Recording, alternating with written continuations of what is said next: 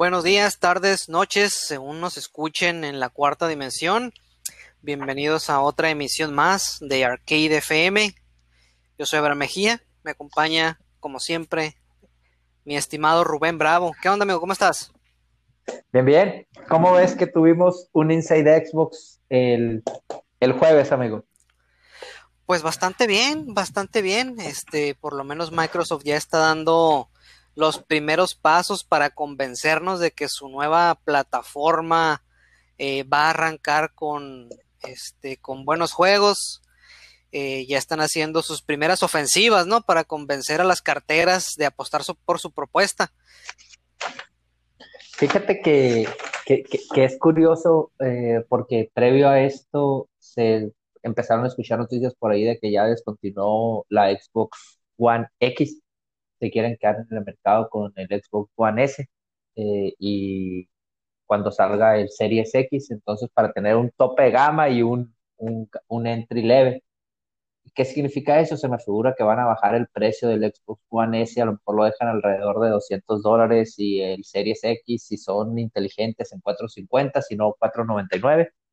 Eh, pero empezaron a generar mucho buzz alrededor de, de que iban a empezar a, a mostrar gameplay de la siguiente generación. Cabe mencionar, eh, como ya lo hemos platicado antes, que es muy inusual que en, los, en estas épocas una, una marca domine dos generaciones. La primera vez que se dio eh, fue en el Nintendo Super Nintendo, por allá mediados de los 80, principios de los 90, aunque en realidad hay mucha gente que discute que el Nintendo no fue el, que ganó esa generación, que no había suficientes datos, etc., pero Nintendo, Super Nintendo, y luego la última vez que se repitió fue PlayStation 1, PlayStation 2, digo eso para decir esto. Honestamente, independientemente del feeling que te haya dejado Inside Xbox, que ahorita platicaremos de eso, eh, veo con mucha soberbia yo a Sony y que no se está moviendo de manera adecuada y veo yo con mucha hambre Microsoft que aunque tiene mis steps, se ha equivocado, se está moviendo de manera con ganas de ganarse, válgame la redundancia, tus, tus pesitos. Eh, mismo caso que vimos cuando el brinco de 360 Xbox One, no sé si te acuerdas aquella horrible presentación del Don Matrix donde dijo que eh, si no te interesaba el Kinect y eso, sabía un Xbox para ti y era el Xbox 360. No sé si te acuerdas de esas desafortunadas declaraciones. Sí, como no, sí me acuerdo, bastante desafortunadas. Sobre todo porque, sobre todo porque el Kinect terminó pasando sin pena ni gloria, ¿no? Sí, así es, este, y después tuvo que venir Phil Spencer a, empezar a enderezar el barco, lo agarró muy hundido, la verdad, yo creo que ha hecho muchos movimientos a, muy asertivos, a lo mejor no para esta generación, porque desde que empezaron, empezaron perdiendo.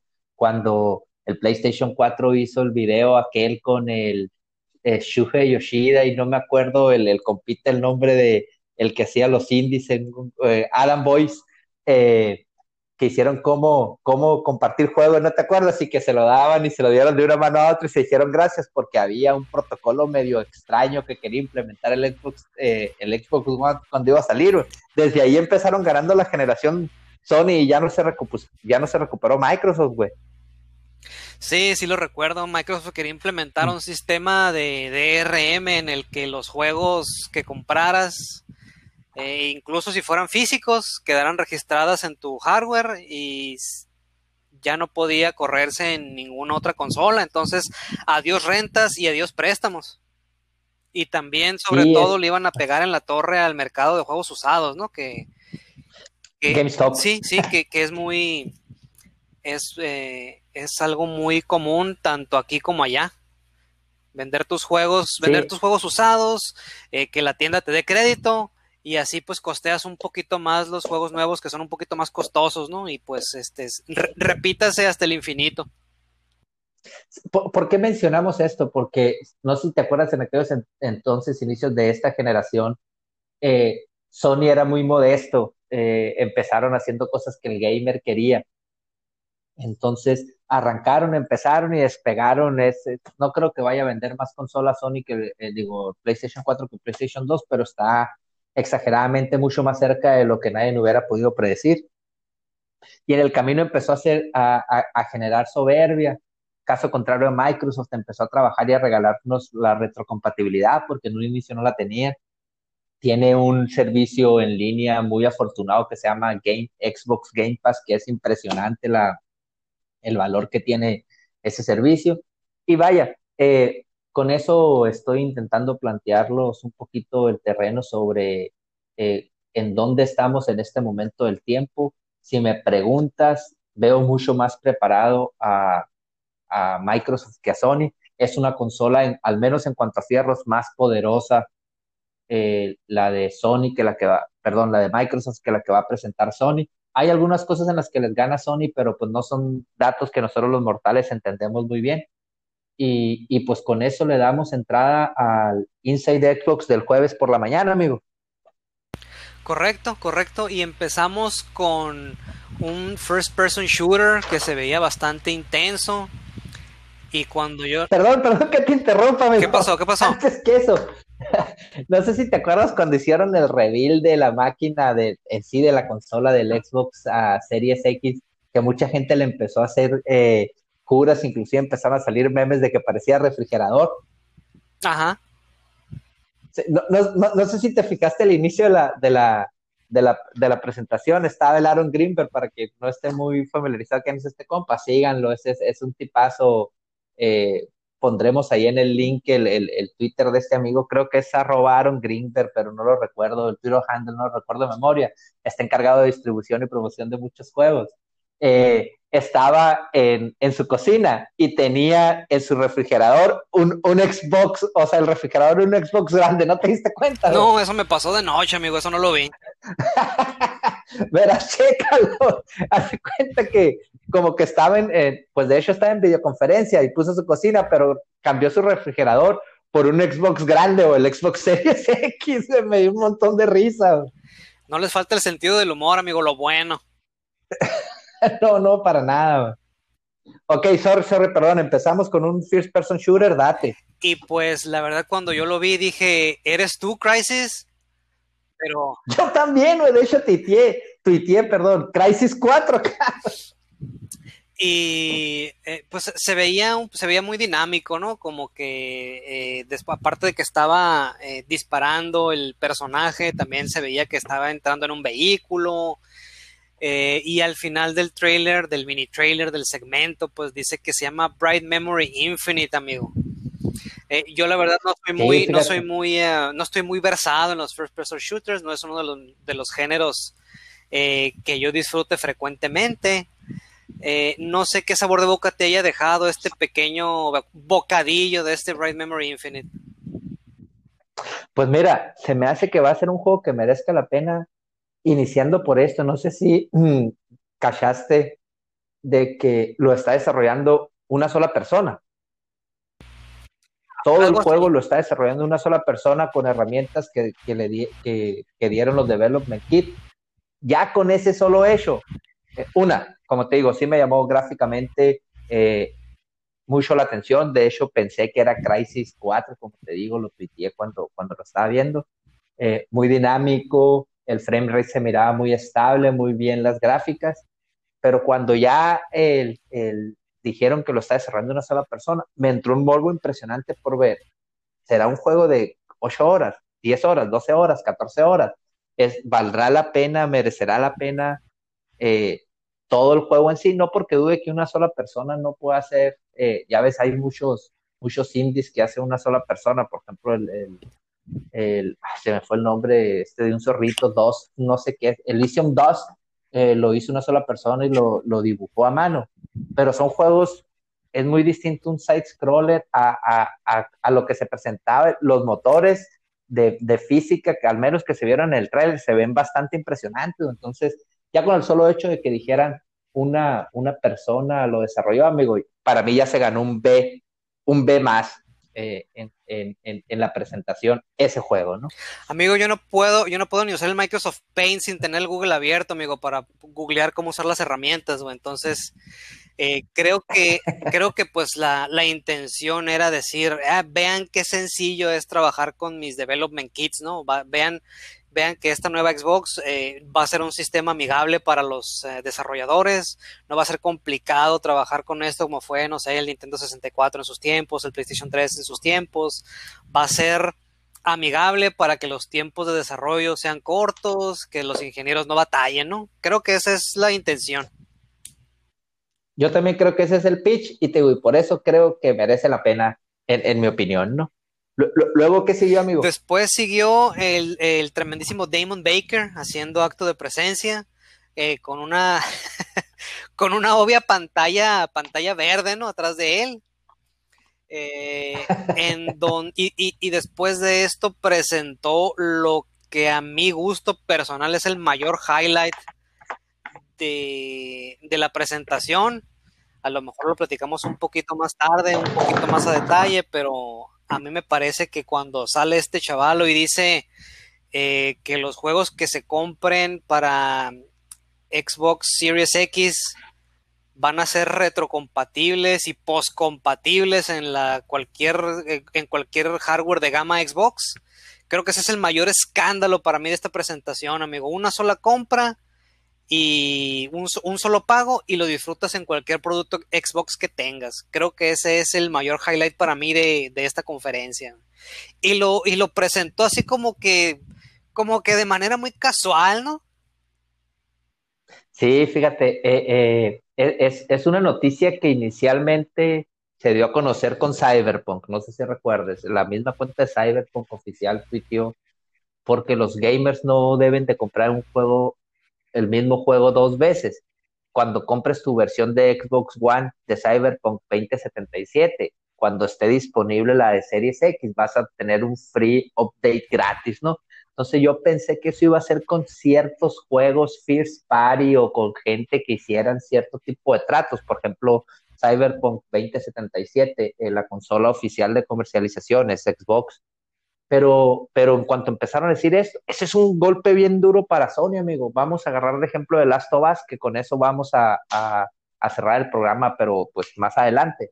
Cuando The Last of Us 1 salió por allá, si no me engaña la memoria, en junio del 2013, 14 de junio del 2013, creo. Eh, pues fue un éxito en Metacritic, ahorita nos vamos a meter en eso. Al siguiente año que salió el PlayStation 4, salió un Last of Us Remaster, amigo, y la gente lo volvió a comprar creo que esa, esa dinámica tenía pensado usar Sony con The Last of Us 2, eh, que va a salir en, unos cuantos meses. Iban a hacer lo mismo en PlayStation 5. Ya no, amigo, se finí. Si tenían pensado hacer eso, eh, Microsoft se los arruinó. Y creo que una de las cosas que tiene que mejorar Microsoft es el mensaje alrededor de eso lo soltaron como si fuera cualquier cosa y es una bomba durísima a, las bolsas de Sony. Sí, así es, y, es una práctica eh, muy en pro del consumidor, ¿no? Este, por allá en, en meses pasados, en el canal de YouTube de Pixeles y Polígonos, comentábamos, eh, creo que fue en el E3 hace dos años o quizás tres años, eh, cuando Microsoft empezó con la iniciativa de que sus títulos first party o exclusivos empezaran a salir en otras plataformas. Eh, ejemplo concreto, Minecraft, que salió en el 3DS, salió en el Switch, eh, y que lo iban a llevar a otras plataformas siendo ellos los propietarios. Eh, eso hablaba bastante bien de su actitud en pro del consumidor. Obviamente, pues esto también tiene una, una intención de hacer dinero, ¿no? Porque no lo están haciendo por ser al más caritativa, sino porque es una estrategia comercial también. Eh, pero también pues le están apostando ahora a esto de una sola compra en cualquier producto Xbox eh, y continúan estas estrategias en pro del consumidor que hablan, hablan bien de la marca, hablan bien de la intención. Una, es, es una muy buena creo que, que ah, alternativa para el consumidor, para jalar los que, perdieron con esta generación contra PlayStation 4. Y la otra también te dice lo profundo que son los bolsillos de Microsoft, ¿no? Sí, correcto, correcto. Este, y, y eso pues también nos habla de cuando estás perdiendo la carrera eh, es cuando sacas tus estrategias más, este, más intensas, ¿no? Porque pues acabamos de comentar que en la generación pasada ellos tenían la intención, la intención de los usuarios eh, de hacer este DRM para que no se pudieran prestar los juegos, ni rentar, ni nada de esto. Y ahora también son los que están promoviendo en esta generación esta, esta estrategia pro consumidor porque pues no les fue tan bien en el circo en la generación pasada, ¿no? Entonces, eh, al que le va mal en la feria, adopta las, las estrategias pro-consumer para volverse a traer la fanaticada, ¿no?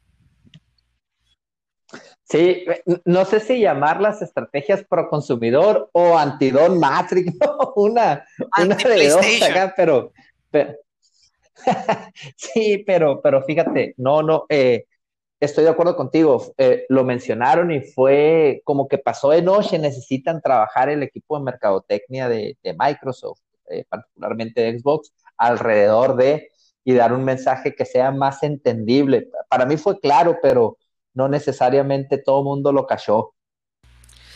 Correcto, correcto. Pues vamos a ver cómo les va, eh, porque pues del dicho al hecho hay mucho trecho, ¿no? Y esto necesitan implementarlo y que funcione.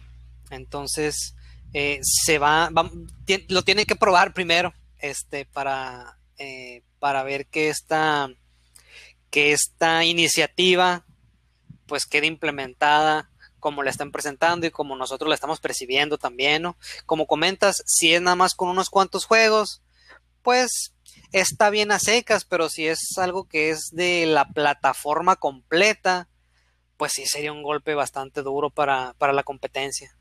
Eh, después, amigo, de que el Damon Baker tirara esta bomba, pasamos a Dirt 5, las primeras imágenes. De las primeras imágenes en movimiento.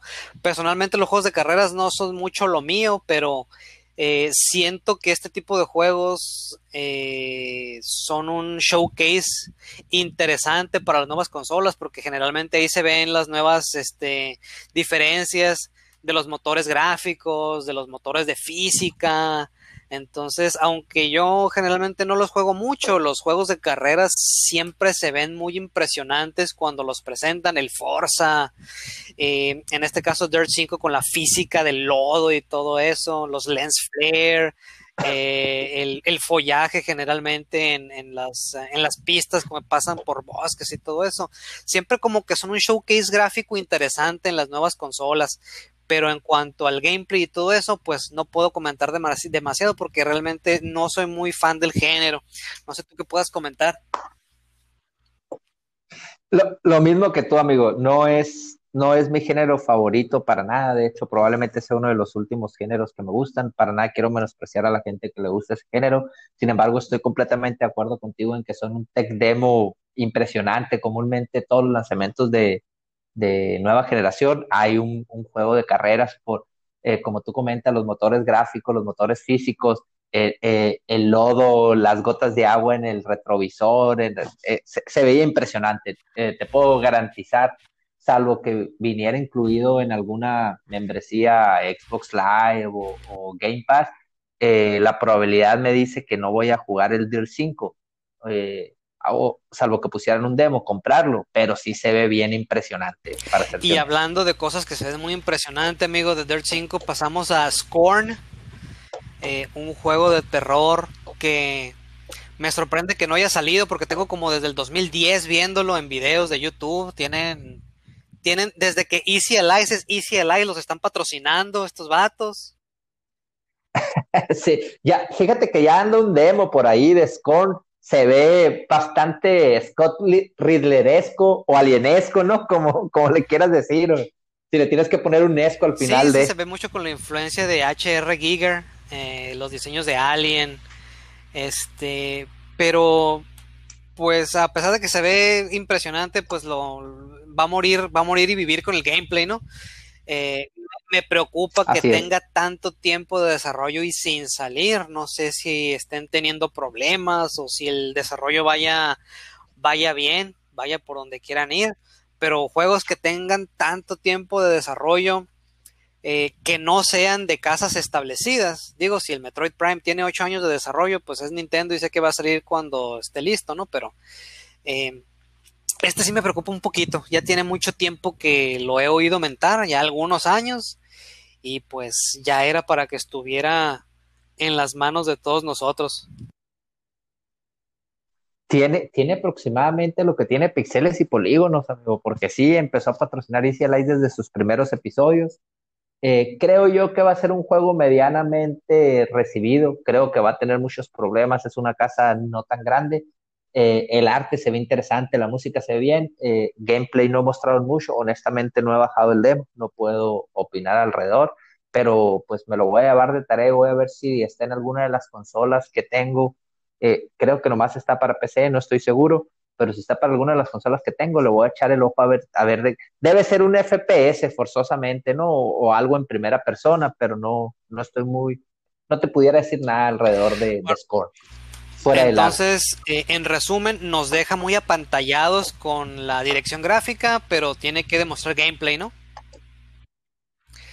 y después de Scorn, eh, pasamos a Chorus, un juego que no sé si sea.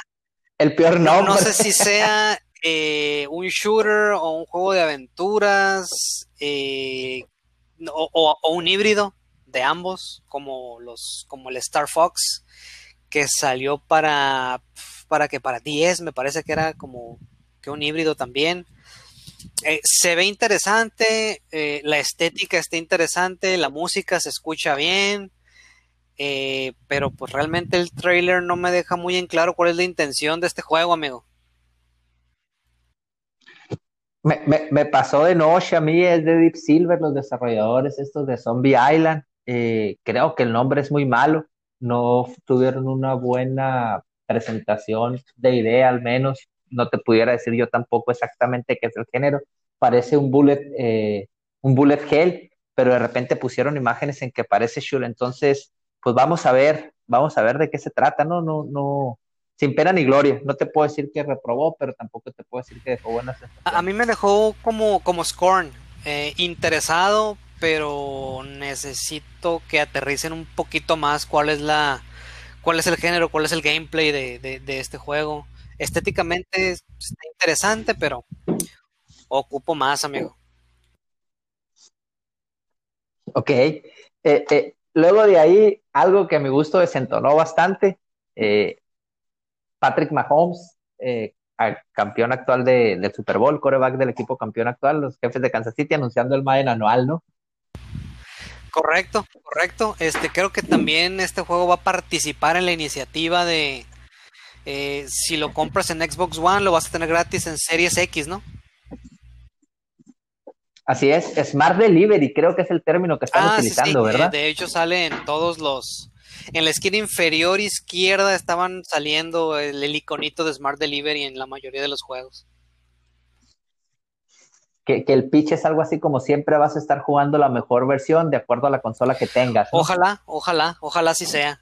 Y eh, empezaron presentando unos, unos, este, clips muy, muy cortitos de unos cuantos segundos del, del Madden en Genesis, ¿no? Y luego empezaron con la evolución de, del Madden en Play 2 hasta llegar a, las versiones actuales.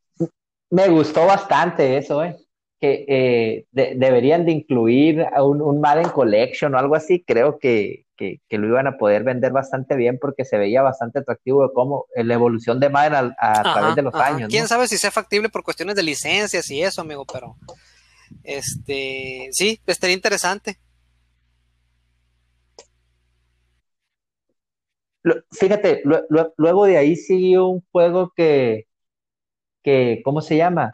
Que me llamó mucho la atención cómo, cómo pegaron el tráiler. Eh, Bloodlines 2, se me hizo bien impresionante el tráiler. Sí, interesante. Es una secuela de un juego de PC que es es prácticamente de culto. Vampire the Masquerade Bloodlines es eh, ahorita te digo de qué año es lo en lo que en lo que platicamos lo voy a googlear pero es un juego de PC bastante antiguo eh, pues basado en los juegos de rol de eh, de vampiros de hombres lobo Eh, sí se ve interesante la, el, como empezó el tráiler, me recordó un episodio de la serie de Hannibal, no sé si te haya tocado, si te lo, si, te lo hayas recordado también. Eh, sí. se, ve interesante. Gráficamente siento que no está al nivel de sofisticación eh, ni siquiera de Xbox One, yo creo, PlayStation 4, pero se ve interesante, creo que lo compensa con gameplay, o por lo menos eh, se, veía, se veía más interesante en lo que, lo que es gameplay que, lo, que la, la sofisticación técnica. De acuerdo. Creo que gráficamente se ve, no se veía muy bien, pero así como hace rato platicamos de que Corps no sabía qué quería vender, ese tráiler sabía exactamente qué te quería vender. E, e, Exacto, es del 2004, el, el, Bloodlines 1. No, pues ya 16 años. Para cuando salga, para cuando salga este, efectivamente. Ahorita anda en Steam un, un juego también de la serie que se llama Coteries of New York, que es algo así como una aventura point and click. Yo creo que ese es un juego ya un poquito, un poquito más corto. No es en 3D, es eh, más como que en, en, en, en, 2D, de elegir, elegir opciones de diálogo y eso. No lo he revisado, pero se ve interesante también. Ok, bien. Y, y entonces sí te, sí te llamó la atención a ti también. no, este, lo voy a tener en el radar. Eh, los, los, juegos de terror, este, por default siempre me llaman la atención, amigo. Y ya después sobre, sobre, sobre la marcha, ya si terminan siendo malones, pues caen del radar, ¿no? Pero por default siempre me llaman la atención. Es más, entonces, mira, yo voy a platicar inicialmente el que sigue y después tú, para, para que siga el orden eh, de, de, lo que más te llamó la atención. Después de eso siguió Call of the Sea, algo que honestamente me recordó un poquito al juego este que sacaron Sea of Thieves y al que tú jugaste, se me fue el nombre, hiciste un, un, un, video para nuestro canal de YouTube, ¿cómo se llama? Ansu, Ansu. Absu, Absu, me, recordó una mezcla de esos, de esos dos juegos. Creo que sí le, le daré la oportunidad en su momento. A mí ¿eh? ese trailer me dejó bastante confundido, la verdad. También no le, no, no me, no me aterrizó una identidad cuando empezó yo pensé que era algo así como más tipo Bioshock. Este, y luego eh, cuando empezaron así como monstruos del mar, dije yo, ¿qué será esto? Más como Sea of Thieves. Eh, no sé si te acuerdas que hace como un par de tres salió también una muchacha en, en, en, el escenario y presentó un juego, un juego indie de una, de una muchachita que anda como en una balsa en unas ciudades eh, eh inundadas y también salen unos como monstruos y la muchacha como que se le quebró, se le quebró la voz porque tenía mucho tiempo desarrollándolo y poderlo presentar en el E3 era como que algo que nunca pensaban que, que hubieran podido hacer, como que me dio, este, me recordó un poquito ese juego, este Call of the Sea, pero yo creo que fue de los trailers que me dejó más confundido en cuanto a qué esperar.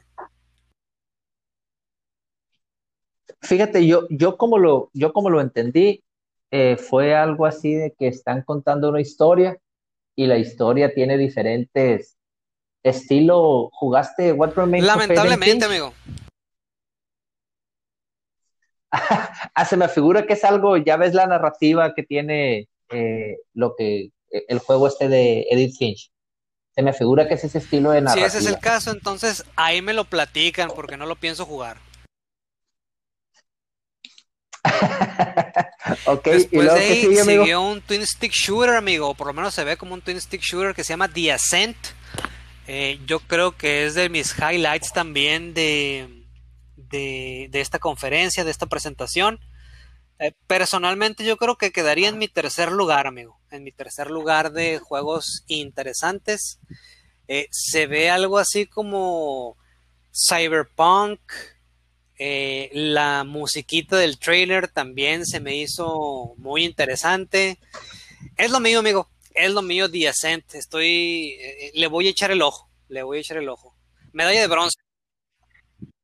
Me, me recordó mucho un juego para la PlayStation 4 que lo acaban de poner o lo van a poner en los próximos eh, días en Steam que se llama Next Máquina. De los desarrolladores estos del juego indie que fue un exitazo cuando salió el PlayStation 4 Resogun. No recuerdo el nombre de la causa de la casa desarrolladora, si me puedes echar la mano buscándola ahí en Google. Mark House, algo así. ahí, te digo. Me, me, dio mucho esas vibras, fíjate, a mí también me llama, me llama mucho la atención. No entra en mi top 3, pero sí me llama, sí me llama la atención, sí me llamó la atención bastante el juego. Marquis, Marquis House, ¿no? Ah, Housemark, ah, que bueno, casi. Amigo, creo que lo que sigue es tu medalla, de, oro. Plata, amigo, mi medalla de plata. La medalla de oro ah, es lo, que, te comentaba de compra uno y juega donde quieras. Ajá. Smart Delivery. Esa es mi medalla de oro. mi medalla de plata es The Medium. Un juego, una aventura de terror. Eh, desarrollada por quién sabe quién, amigo. No sé. Eh, por eh, alguna, alguna casa indie por ahí. Pero con música de Akira Yamaoka. mejor conocido como el compositor de Silent Hill. Eh, se ve como una aventura de terror interesante, no nada más porque participe este señor, la música es importante, pues no lo es, pero no lo es todo, ¿no? Entonces, eh, lo que presentaron en el trailer se veía interesante, como que la mano que lo está dirigiendo sabe lo que quiere, entonces también está en el radar como medalla de plata para esta, para esta presentación. No sé qué te haya dejado este trailer de The Medium, amigo. Para mí fue uno de los highlights de la, de la conferencia. Me gustó mucho la música, me gusta mucho la dirección, como dices. No sé si va a estar bueno el juego, pero al menos se ve bien ambientado, bien dirigido, con una idea clara de lo que quiere y la música bastante espectacular. Eh, para mí también fue top 3. Sí, el, el, tremendo, tu compadre, Akira Yamaoka, este, no hay error, amigo. Aunque el juego sea, aunque el juego sea malísimo, sabremos que tendrá una música eh, de por lo menos 8.5 de 10. Así es, de acuerdo. después de ahí siguió otro top 3 para mí, que a ti no te llamó tanto la atención. Se me hizo una mezcla entre el, estilo de arte Shin Megami, Shin Megami Style, Shin Megami Tensei Style, Devil May Cry, y como si Devil May Cry, Shin Megami Tensei y este eh, Astral Chain tuvieran un, hijo, eh, Scarlet Nexus de Namco, Nam, se me trabó la lengua, Bandai Namco, me llamó bastante la atención. Eh, creo que están queriendo capturar ese mercado japonés que desde la 360 eh, Microsoft no ha podido consolidarse. creo que va a ser un buen juego. Va a ser multiplataforma, pero creo que sí va a estar va a estar bastante eh, interesante. cuando empezó el video yo pensé que era una expansión del Code Vein, amigo. Dije, ¿será DLC del Code Vein esto? O a lo mejor una secuela del Code Vein. Este... Eh, pero pues ya cuando empezaron a poner gameplay, este... Pues ya me quedó claro que no era así, ¿no? Eh, se, siente mucho como los, ah, como los juegos de Platinum, como Astral Chain, como Bayonetta. Así es. Eh, si todo sale bien, pudiera ser una, muy buena adición para la, eh, para la consola, amigo. Como bien comentas, Xbox no se no destaca por el, por el soporte o por las eh, exclusivas eh, de los estudios japoneses. Entonces, este pudiera ser un buen cambio de juego. Sí, fíjate, si todo sale bien va a ser un juego que creo va a andar en los ocho, ocho y medios. Sin embargo, esos juegos son muy bienvenidos por, porque comúnmente la música es buena, el gameplay es bueno, tienen mucha rejugabilidad. Entonces, eh, me llamó bastante la atención. Me gusta el nombre, Scarlet Nexus.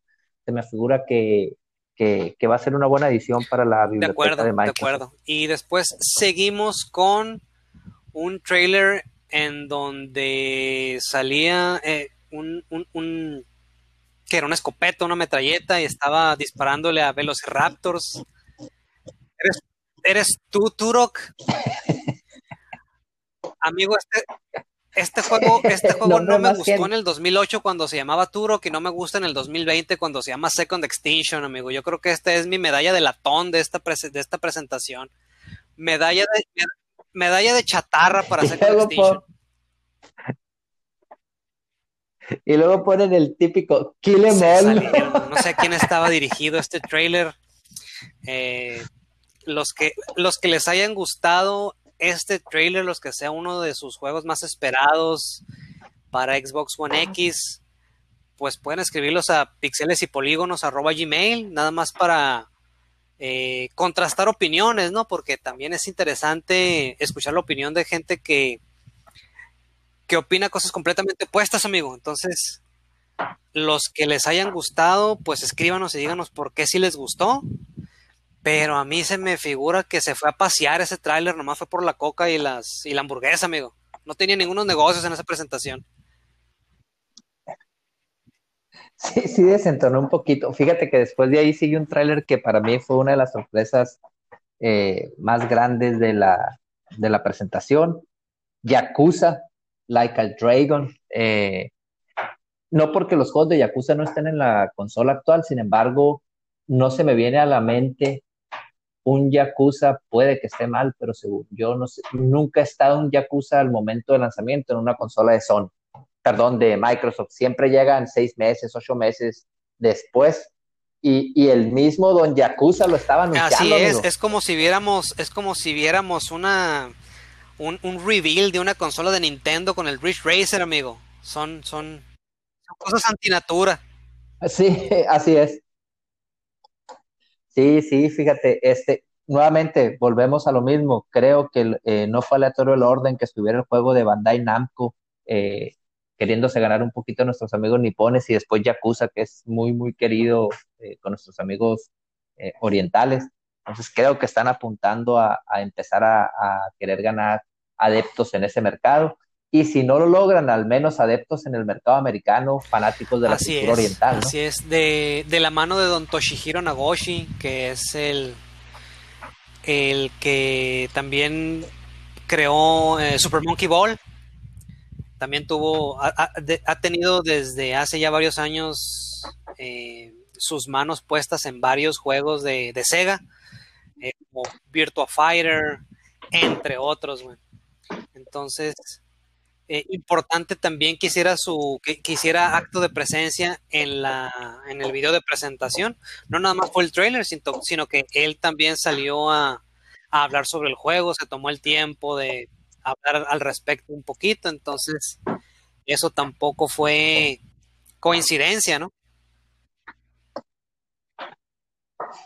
Sí, de acuerdo, fíjate, bastante como todos los juegos de Yakuza irreverentes, en que son muy divertidos y, se, mira bastante cuando sale y está haciendo una reverencia y cruzando la, la acera solamente veo una anciana que apenas puede caminar con la mano en la cadera, me dio mucha risa. Y después de Yakuza, eh, pues presentaron el primer, el primer gameplay de Assassin's Creed Valhalla, amigo.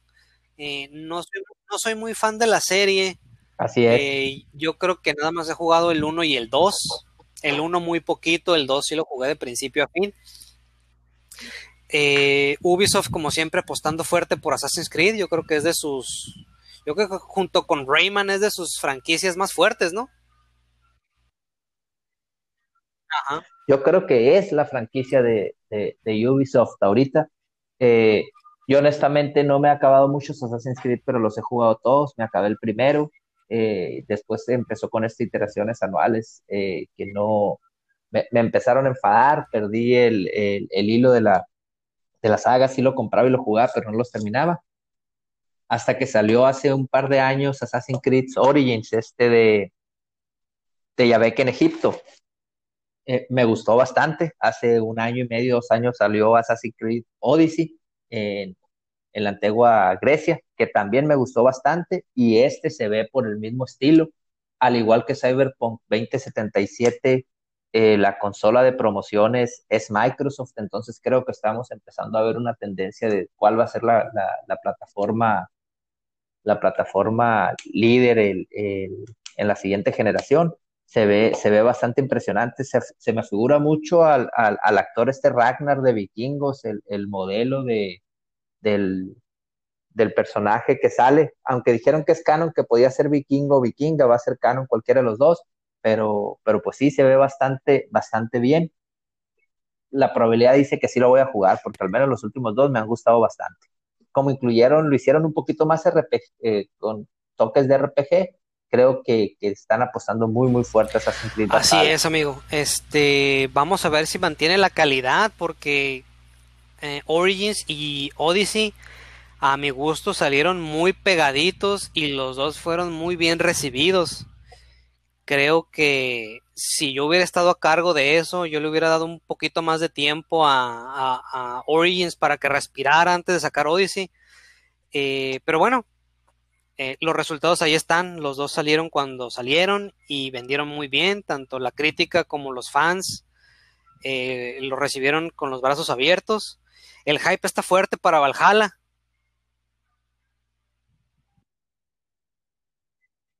y llega en el momento adecuado, ¿no? Ahorita como que está ese amor por la cultura nórdica. Eh, entonces creo que va a ser uno de los, de los, de los juegos fuertes, al menos los primeros 8, 12 meses de la Correcto, entonces, eh, resumen de, de lo que destaca de la conferencia, amigo. ¿Tienes algún top 5 o algún top 3? Sí, mira, creo como tú dices, eh, para, Smart Delivery creo que es una estrategia muy, muy asertiva y muy afortunada para nosotros los consumidores. Creo que eh, la aproximación que está tomando Microsoft para eh, consumer friendly creo que es la correcta. Creo que se están equivocando un poco en que están poniendo las expectativas más altas, lo anunciaron con demasiado tiempo, con demasiado muy platillo y no era una presentación eh, sumamente espectacular, tampoco mediocre, pero no era algo espectacular. Creo que tienen que aprender a moderar. El plato más fuerte ahí creo que fue Assassin's Creed a Valhalla y se hizo mucho game, mucho, mucho polvareda alrededor de que vamos a mostrar gameplay, gameplay, y en realidad fueron unos cuantos segundos de gameplay. Creo que tienen que aprender a moderar el mensaje. De Miriam no lo veía venir, fue una grata sorpresa, como te digo, Bloodlines me llamó bastante la atención, no, no sé si recuerdas, hace un par de tres también grabamos, eh, grabamos unos videos en nuestro canal de YouTube en donde cuando salió We Happy Few, desde que lo anunciaron me gustó. El producto final no me gustó tanto, pero desde que hicieron el trailer dije, ese juego lo voy a comprar y lo voy a jugar. Eso es lo mismo que esa impresión me dejó Bloodlines 2.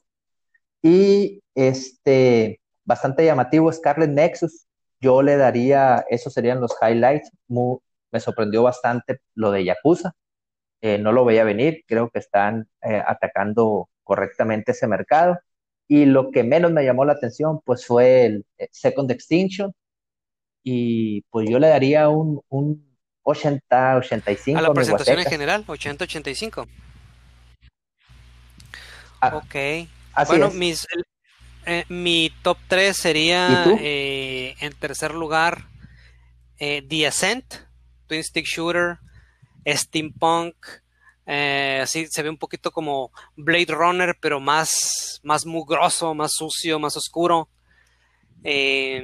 Eh, la música se escuchaba bastante bien. Entonces, eh, está en mi radar. medalla de plata para The Medium. Juego de terror que se ve bien planteado con música del legendario Akira Yamaoka.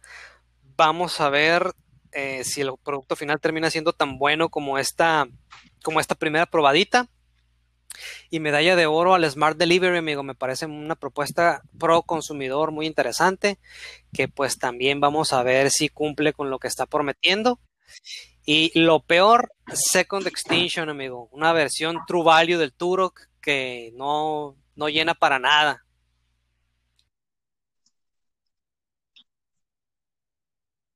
Sí, está, estuvo fuera de, no quiero decir que va a ser malo, no sé, capaz que da, es de esos que te, que te dan una sorpresa y hace que merezca la pena jugarlo, pero sí, de, entrada fue la carta más débil de, de, la presentación. Creo que la hora fue un poco extraña y el día, pero, pero está bien que estemos teniendo estos eventos, lo que está diciendo, le está metiendo presión a Sony decir, mira, bueno o malo, estamos empezando a eh, Me parece que en julio va a haber otra presentación como esta, amigo. ¿Tienes alguna predicción o alguna expectativa? Creo que van a anunciar el precio de la consola y la fecha de lanzamiento. Creo que eso va a ser lo más fuerte. Y van a Yo creo que también tienen que presentar Halo Infinite, ya, este, no han presentado gameplay, ¿verdad? Nada más, nada más el trailer del E3 que fue cinemático. Ok, pues creo que ya para julio tendría que haber gameplay para, para que convenzan al consumidor de que el producto está prácticamente terminado, que se va a tener el lanzamiento. Y como sueño guajiro, amigo, Perfect Dark, algo de Perfect Dark.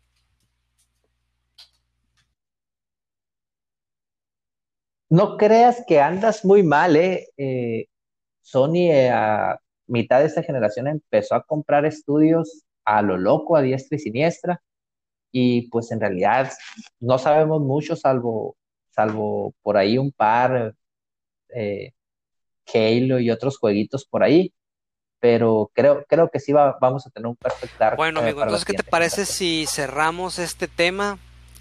Eh, los que estén escuchando, que nos quieran compartir sus impresiones, pues nos pueden escribir a pixeles y polígonos gmail. Nos pueden escribir también en Twitter, en tweets de Totec y en arroba rdbravo.g a Rubén. Si nos quieren comentar qué sabor de boca les dejó esta conferencia, qué opiniones tienen, qué quisieran ver en el futuro. Eh, y pasamos al siguiente tema, amigo, la lamentable filtración de los detalles de la trama de The Last of Us 2. ¿Qué onda? ¿Qué, opinión te dejó? ¿Sigues, sigues traumatizado por estos violentos eventos? Sí, bloqueé todo lo relacionado de Last of Us 2 en mis buscadores. No quiero spoilearme eh, absolutamente nada. Eh, para los que no sepan y sean nuevos escuchándonos, The Last of Us para mí es uno de los dos juegos favoritos de todos los tiempos. Eh, me gustó mucho, mucho eh, el juego. Eh, como, les, como les decía hace rato, pues salió por allá el 14 de junio del 2013, el 29 de julio del 2014 salió para el PlayStation 4, Left Behind, el único DLC, salió el 14 de febrero del 2014, ya venía incluido en la versión remasterizada y anda alrededor del 95 en Metacritic. Digo eso para, para decir esto. A mi gusto, y aunque hay mucho bias en, este comentario, es el juego con más hype en toda la historia de los videojuegos, al menos hasta ahorita. Y, no recuerdo nunca un leak de este tamaño. Si ya dijeron por ahí que fue hackers, pero anda una, una versión de que fue un, ex empleado que no estaba contento con el management. Entonces, bastante desafortunado el trabajo de cuatro o cinco años de este estudio. Eh, salió por ahí Neil Druckmann a decir, es el director creativo de Naughty Dog, a, pedir que, ya no lo spoileen y que no te lo spoilees. Inclusive sacaron un par de trailers después. Ha tenido un camino un tanto, como te digo, creo que era la carta fuerte al verse Sony un poco eh, abajo en cuanto a fierros eh, contra Microsoft. Creo que la intención de estos amigos era lanzarlo a la par junto con el PlayStation 5 en el PlayStation 4, porque ya van dos veces que cancelan la fecha de salida. La, última fue eh, por problemas de distribución logística del coronavirus. Entonces creo que habían decidido anunciarlo. Eh, nuevamente, estos son ideas mías sin bases. Creo que iban a, a lanzarlo como carta fuerte en lanzamiento de PlayStation 5. El leak los obliga a que finalmente le pongan una fecha faltan 40 días para que salga, eh, quítale, ponle, pero, pero bastante desafortunado, una, una, una pena que se, que se filtrara esto. Eh, y creo que los, las reacciones alrededor de, no voy a comentar absolutamente nada para no spoilear, pero bastante gente empezó a decir, no, si se trata de eso, yo no lo voy a empezar a jugar no digan nada, por el amor de Dios, no, cualquiera que sea la deidad a la que le rezan. Eh, no quiero saber nada, solamente quiero que lleguen esas fechas, que espero que el mundo no se acabe porque este 2020 nos está tratando de la patada, eh, pero sí, pues mm, una, una, una pena, una pena. ¿Qué, ¿Qué, más decirte, amigo? El videojuego más esperado de esta generación, al menos en lo personal, creo que la marca, creo que es la IP más importante de todos los tiempos de Sony y, que se les escapara de esta manera, amigo. Pues sí, así es. Yo creo que las expectativas eh, en cuanto a videojuegos, en cuanto a hype, yo creo que nada más la superaba el Final Fantasy VII, amigo, pero, pero pues Final Fantasy VII ya salió y es un juego que es un remake de un juego que salió en los noventas, entonces en cuanto a spoilers y en cuanto a expectativas, pues no es como que la gente no supiera qué esperar, ¿no? Entonces, pero The Last of Us 2 sí, Es un juego del que pues nadie sabe nada porque es completamente nuevo, no es un remake, sino una secuela de uno de los juegos más importantes de la generación pasada. Eh, eh, eh, esto, esto, mande. No. es una obra maestra, te digo, el, primer juego, y, y creo que las expectativas del Final Fantasy VII se quedan cortas. Nosotros somos JRPGeros. En realidad, el nicho que estaba esperando el Final Fantasy VII es, es pues JRPG. Y como que Last of Us al menos un juego más que unió diferentes. A mí me gustan mucho los JRPG y ese está en, mi top 2 de todos los tiempos. Hay mucha gente que le gusta mucho los shooters y les gusta mucho, si me explico, como que es más, menos dirigido que los JRPG. Eh, pero, sorry, sorry. Sí, más universal, esa es la palabra. Eh, digo, continúa, Para quería, quería la trivia, el que se me el top 2 de Rubén es Superman 64, por si tenían, por si tenían el pendiente. Por si tenían el pendiente, entonces es Superman 64 y lejos, lejos el segundo lugar de Last of Us 1, ¿no? Así es, así es, ya, ya, ya, ya me, ya, ¿cómo se llama? Ya me ventaneaste. Pero perdón, amigo, te interrumpí. Pues me parece que este tipo de cosas pues ilustran una de las facetas eh, negativas del fandom, ¿no? Porque también pasa, eh, pasó con eh, episodio 9, pasó con Avengers Endgame, que se filtra información y que después parte del fandom anda eh, a los otros fans nada más por hacer el daño. Hay gente que no le importa mucho eh, conocer por adelantado detalles particulares de la trama y siguen disfrutando de, del producto final, de la narrativa final. Pero siento yo que la mayoría que quiere esperarse a que salga el producto, ya sea película, libro, videojuego, lo que sea, eh, que evita enterarse de este tipo de detalles con la intención de disfrutar eh, lo mayor que se pueda el producto final, pues no les hace nada de gracia que se filtren este tipo de cosas. Eh, también eh, la versión oficial es que fue un grupo de hackers que tuvo acceso a los servidores de Naughty Dog por una, por una brecha de seguridad en uno de los parches de los juegos antiguos y que bajaron como un tera de, información de The Last of Us 2 y que pues ahí dieron a, a conocer los detalles de la trama. Eh, no sé cuál, cuál haya sido la intención de la filtración, pero si es, por ejemplo, el caso de que, ah, ¿sabes qué? No estoy de acuerdo con la manera en la que se manejó la historia y lo voy a arruinar como sabotaje porque no hicieron lo que yo quería, pues eh, me parece una, una, nota mala para, para nosotros los fans, ¿no? Eh, habrá historias, habrá películas, habrá juegos, libros que terminen no gustándote a ti, pero habrá gente que sí las disfrute, ¿no? Entonces, tache para estos hackers si es que esa fue la intención. Si la intención fue lo voy a sabotear porque no es lo que yo quería, pues sí. Eh, falta de madurez, ¿no? Sí, fíjate, eh, como diría eh, en su papel ganador de Oscar, la iteración anterior del Guasón, hace dos iteraciones del Guasón. Hay gente que solamente quiere ver el mundo arder, ¿no? De hecho, no fue, fue Alfred, ¿no? Ahora que recuerdo. El, Michael Kay. Este, sí, pero no, no, pues una pena. Ojalá si son fans de Last of Us, eh, no, lo, no se spoileen. Y si ya se spoilearon, eh, no se lo spoileen a la demás gente. Falta un mes y cachetada para que salga. Y, y pues, honestamente, estoy 100% seguro que no va a ser un juego universalmente aclamado como el primero. El primero, la mayoría de los sitios recibieron eh, la, calificación de 100 o 10.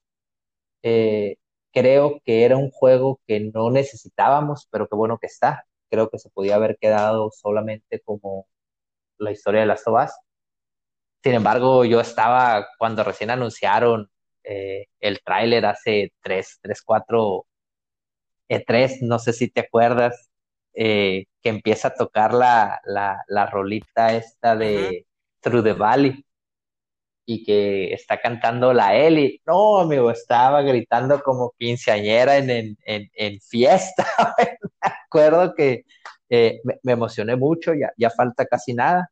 Y pues esperemos, esperemos eh, llegar de aquí a esa fecha sin, sin, ¿cómo se llama? Pues sin, sin, sin que me lo spoilee, ¿no? Porque honestamente le traigo Muchas, sí, sí, muchas, yo, muchas. Yo sé, amigo, yo sé el cariño que le tienes y las, ah, la expectativa que le tienes a The Last of Us, a The Last of Us 2. Por eso cuando, cuando salió el tráiler, eh, te pregunté, hey, ¿qué onda? ¿Ya lo viste? Y me dijiste, no, no lo he visto. Entonces dije yo, sabes que yo ni lo voy a ver tampoco entonces, porque si, si no lo comento con, si no lo comento con este vato, pues no, mejor, mejor me espero que salga y lo platicamos después. Fíjate, de ese, de ese tamaño, de ese tamaño estoy queriendo evitar spoilers de que ni el mismo trailer de Sony. Estoy que sí salió en el PS6 del 2016, ¿no? Hace cuatro años. Guapísimo, lo anunciaron, el Sean Lade. Eh, este, sí te digo, no, no, ni eso voy a ver, me voy a esperar y pues, pues ya es, ya es cuestión de tiempo. Eh, ¿Algo más, amigo, que quieras, que quieras eh, añadir o ya damos por terminado el segundo episodio? Que por cierto está en bastantes plataformas. No, ¿eh? pues yo creo que ya hay que, cerrar el changarro, amigo. Nomás antes de, antes de apagar la luz, te pregunto, ¿qué estás jugando ahorita? ¿Qué le estás pegando?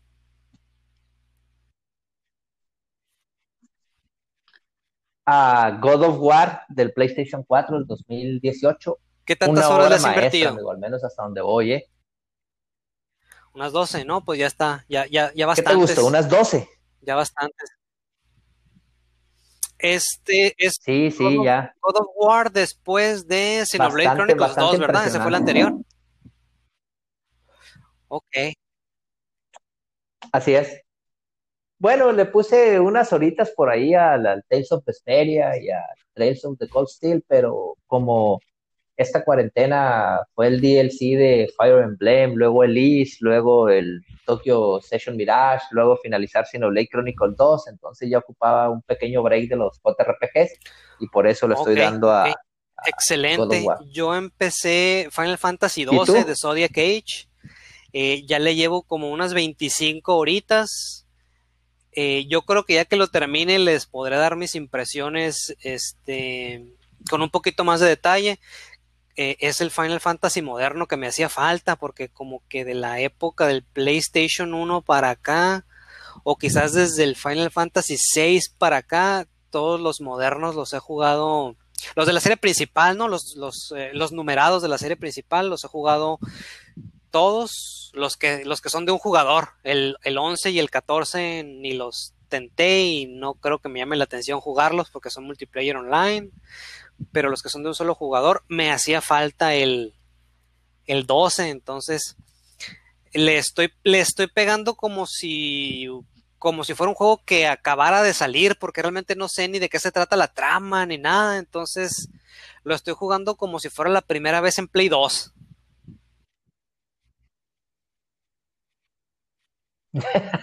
Le estás pegando como rata en balde, pues que viene, en cuanto lo termines, eh, danos ¿Cómo un, no? ¿Cómo no? Una este, reseña, yo creo que va a ser positiva porque el, remaster quedó bastante, bastante bien. Yo creo que ya que lo termine voy a jugar el E7, que también lo ando jugando en Steam. Después de, después de que Is 8 dejó tan buen sabor de boca, amigo, hay que continuar con lo demás de la serie. De acuerdo, estoy de acuerdo contigo. Yo creo también que terminando el God of War, eh, voy a ver si el I7 o termino el Tales of Vesperia. Pero bueno, eh, y pues nada, con eso damos, damos terminado el, podcast del día de hoy. Recuerden que pueden encontrarnos y contactarnos por correo en pixeles y polígonos gmail.com, en Twitter a Abraham en arroba tweets de Totec y a un servidor en arroba rdbravo g, en anchor.fm diagonal arcadefm eh, pueden encontrar nuestro, nuestro podcast también en, en, Spotify con, bajo el nombre de Arcade FM, en Google Podcast también. Eh, no se les olvide mencionarnos, bajar el mensaje, darle sigan jugando arriba y pues nada, sigan jugando.